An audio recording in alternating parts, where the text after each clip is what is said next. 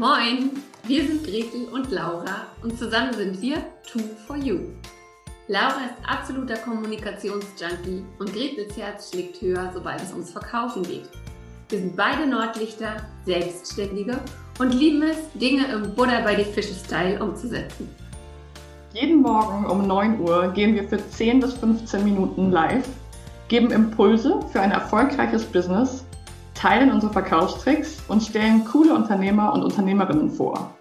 Dieses Format heißt, wie könnte es anders sein? Moin um 9. Und du Glückliche oder du Glücklicher hast uns gefunden. Schön, dass du da bist. Und wenn dir unser täglicher Business-Schnack gefällt, dann abonniere uns doch oder empfehle uns weiter. Sharing ist schließlich Caring. Los geht's mit der heutigen Folge.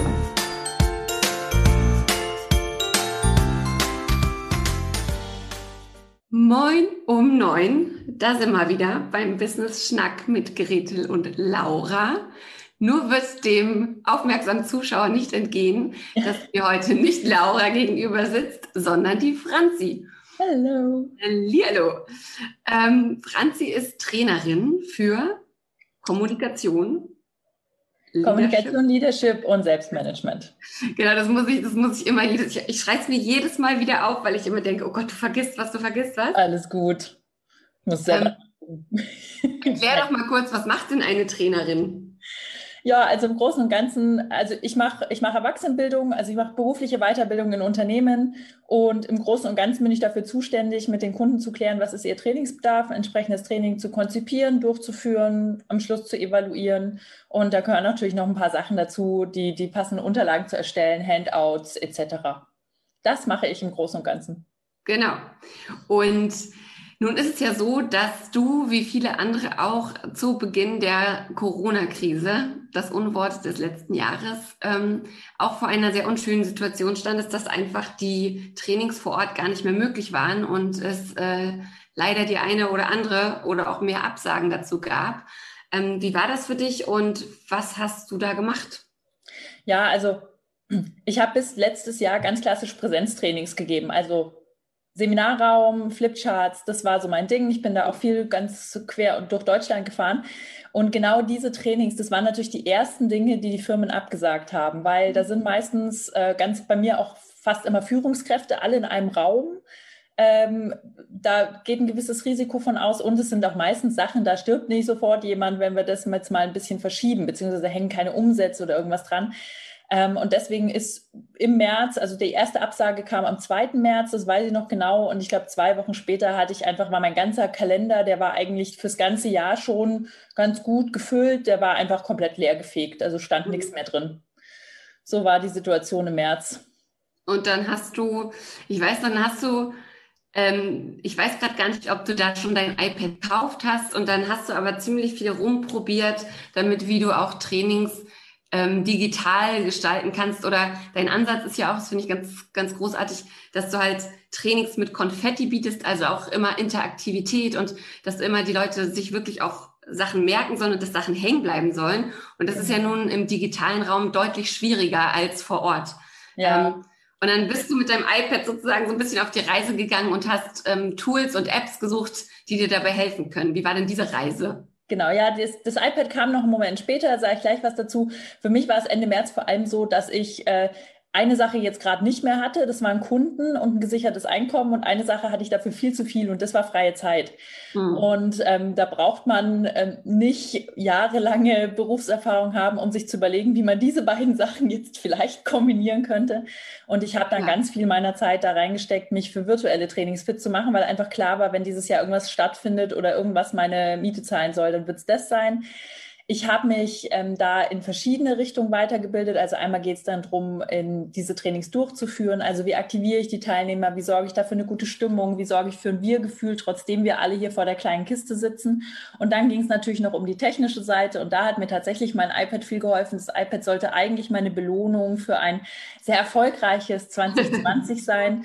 Und im April habe ich dann einfach beschlossen, dass mir das als Investition mehr hilft und habe dann da angefangen, ähm, auch live zu visualisieren. Das geht dann einem virtuellen Workshop sehr gut oder habe da eben äh, Grafiken erstellt für meine Trainings. Also das kam dann so eins zum anderen und äh, habe mir da einen bunten Blumenstrauß an Dingen zusammengesucht, die mir eben helfen, diese Trainings auch spannend zu machen. Also weil wer, ich sage jetzt mal, wer im virtuell, also wer im echten Leben seine PowerPoint-Folien vorliest, da ist das schon langweiliges Training und vor der Kiste hier, da wird es dann nicht besser. Genau. Ja, und da schaltet jemand anders im Zweifel die Kamera aus und man sieht dann gar nicht mehr, was am anderen Ende passiert. Ganz genau. Ähm, das ist natürlich tot. Ja. Und erzähl mal, du bist ja jetzt als, also ich nehme dich im deutschsprachigen Raum wirklich schon als die Mural-Expertin schlechthin wahr. Erzähl mal, was ist Mural überhaupt? Also mir fällt es noch schwer, das Wort überhaupt auszusprechen. Wie bist du dabei gelandet und ähm, ja, wie kam es auch zu diesem Neuanfang, sag ich mal, mit dem, mit dem Thema Mural? Ja, also man kann sich das Mural vielleicht ein bisschen besser merken. Also ich spreche es immer Englisch aus. Man kann natürlich auch Mural sagen, äh, ist überhaupt kein Problem.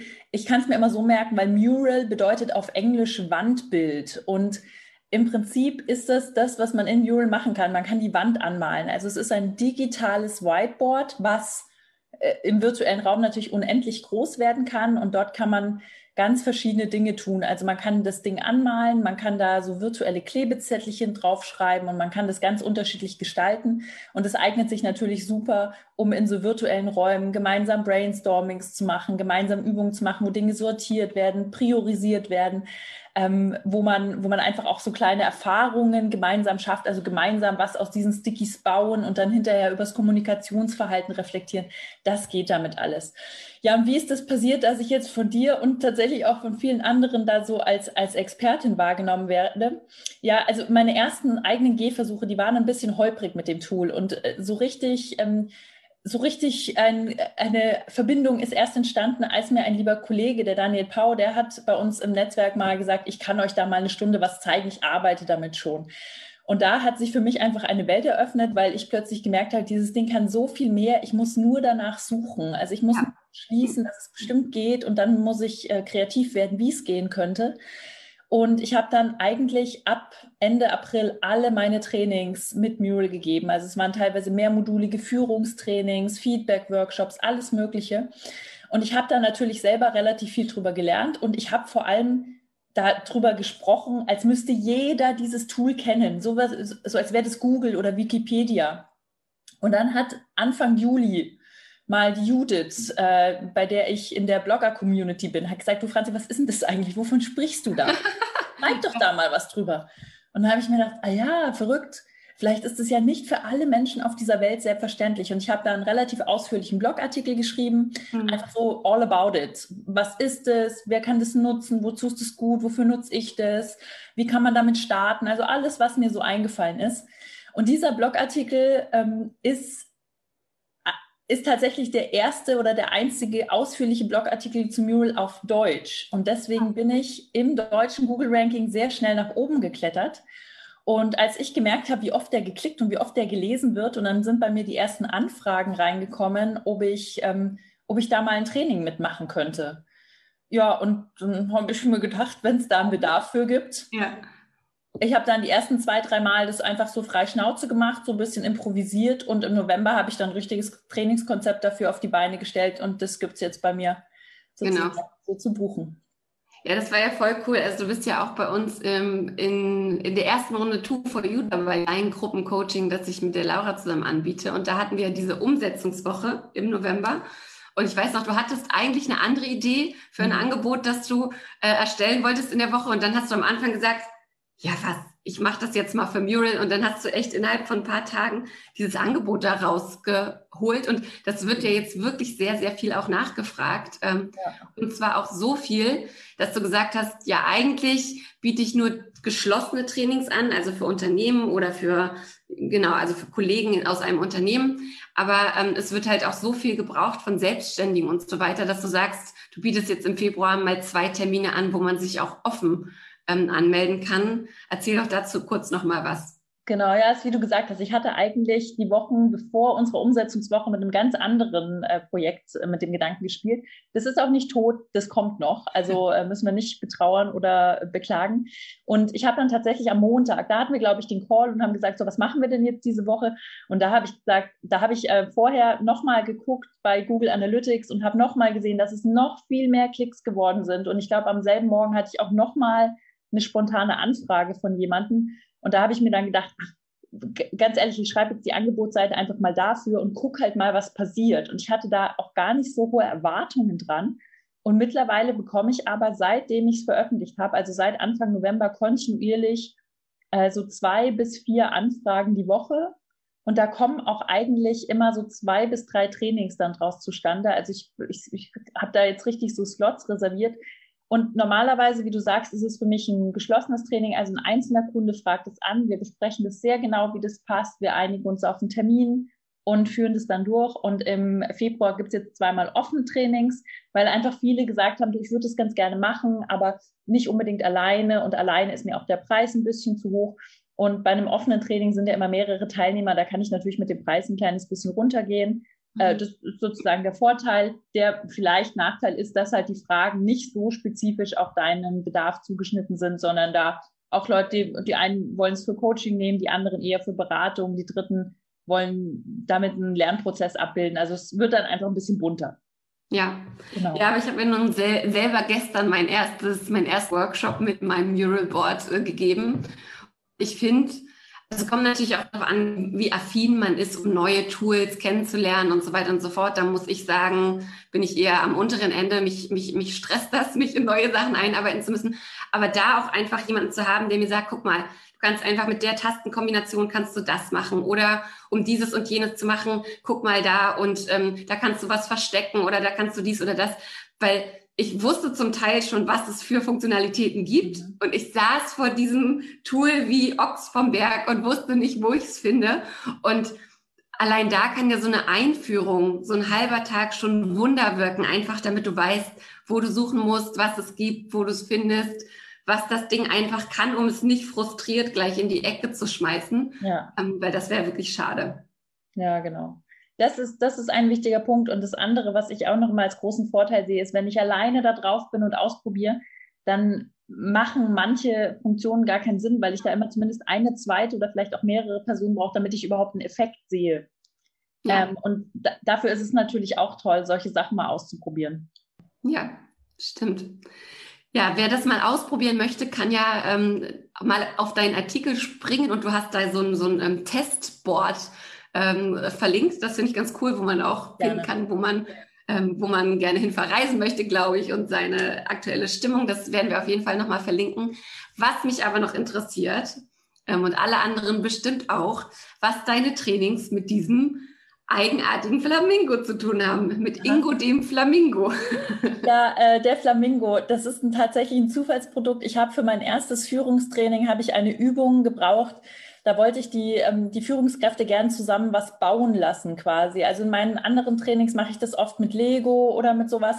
Und jetzt musste ich halt irgendwas mir mit Stickies ausdenken. Und da habe ich mal gegoogelt, so Pixelbilder. Kennt man vielleicht, was man früher, das macht man dann mit so Perlen oder einfach mit so, mit so kleinen Klecksen oder sowas. Also wo man dann auf so einem Quadrat einfach was sehr Einfaches hat, was eben ein Tier ist oder eine Sonne oder irgendwas in die Richtung. Und da bin ich per Zufall auf diese Vorlage eines Flamingos gestoßen. Und die habe ich dann genommen. Also hatte noch gar nichts Größeres mit auf sich, hat einfach gut gepasst.